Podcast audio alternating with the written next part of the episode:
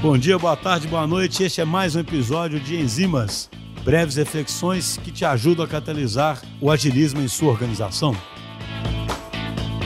Pessoal, no Enzimas de hoje, eu queria falar um pouquinho sobre o processo de mudança, mas a partir da perspectiva de redes sociais. Quando eu falo de redes sociais, estou falando não necessariamente de, das redes sociais modernas, né, dos Facebook da vida ou dos LinkedIn. Estou falando de redes sociais mesmo, né, das, das ligações entre as pessoas que, claro, podem estar expressas aí nessas redes sociais que eu mencionei anteriormente. E é interessante porque eu estou lendo um livro que mostra que quando a gente quer fazer uma mudança em uma determinada organização, obviamente que essas pessoas estão ligadas em rede.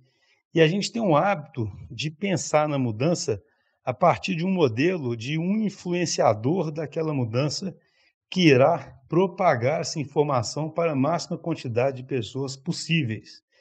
Como é, de forma similar ao que acontece com a viralização de uma ideia ou de um meme, por exemplo. Então a gente pensa sempre em pegar alguém ali que seja um influenciador, e esse alguém, ao divulgar uma informação, essa informação vai chegar rapidamente em muitas e muitas pessoas com as quais esse influenciador tem uma conexão fraca, e ele então vai ter a capacidade de influenciar muitas pessoas muito rapidamente. Ora, é verdade que essa informação vai chegar em muita gente, mas será que é verdade que essa informação vai mudar o comportamento dessas pessoas que a receberam? Esse é o ponto principal colocado pelo livro.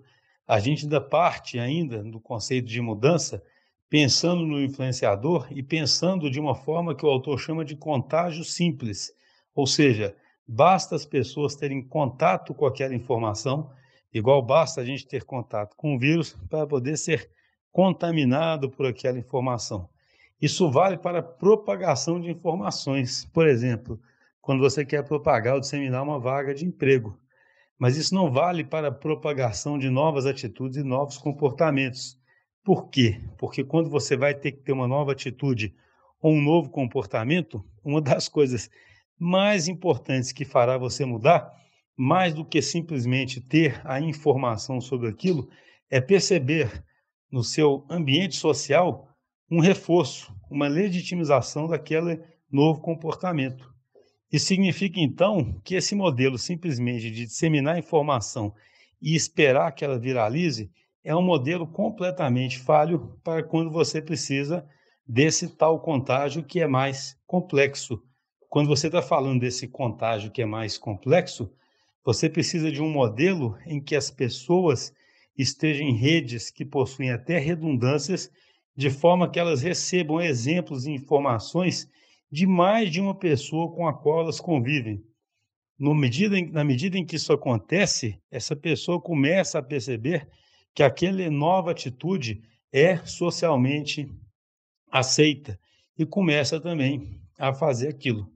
Então, achei interessante trazer essa reflexão, porque a gente às vezes costuma pensar muito quando quer fazer um processo de mudança, a gente costuma pensar tanto nessa questão de ter um influenciador que irá disseminar aquela informação, ou pensa muito exatamente no melhor conteúdo do mundo que fará aquela informação chegar muito bem onde ela tem que chegar. E esquece da topologia da rede na qual aquela informação vai se propagar. E na importância de achar redes aí que tenham esses pontos redundantes que façam com que aquele comportamento se espalhe ali e depois, por meio de pontes, chegue em outras redes. Mas o interessante é que essa mudança, obviamente, vai ser mais lenta inicialmente, mas ela pode se tornar bem rápido na medida em que o hábito vai se tornando, a nova atitude vai se tornando realmente reforçado na rede como um todo.